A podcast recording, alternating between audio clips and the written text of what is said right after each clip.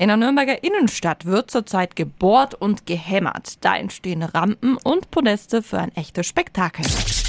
365 Dinge, die Sie in Franken erleben müssen. Nach fünf Jahren ist der Red Bull District Ride zurück in der Stadt. Die weltbesten Freeride Mountainbiker zeigen atemberaubende Sprünge von der Kaiserburg und jede Menge Tricks auf dem Hauptmarkt. Auch äh, Sportreferentin Cornelia Trinkel freut sich schon riesig. Sie denkt noch gerne ans letzte Mal. Es sind wunderbare Bilder in Erinnerung von unserem Hauptmarkt und in diesem Fall haben wir hier rasante Sprünge. Wir haben wirklich große Höhen, die wir sehen und wir haben eine ganz tolle Sportperformance hier direkt in unserer guten Stube. Aber nicht nur im Ziel am Hauptmarkt können Zuschauer spektakuläre Beobachtungen machen, auch entlang der Strecke zeigen die Mountainbiker Höchstleistungen.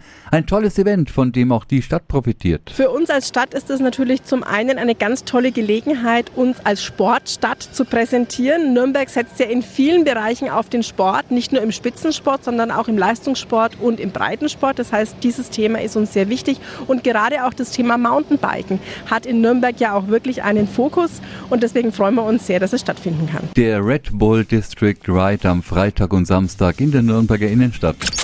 365 Dinge, die Sie in Franken erleben müssen. Täglich neu in Guten Morgen Franken um 10 nach 6 und um 10 nach 8. Radio F.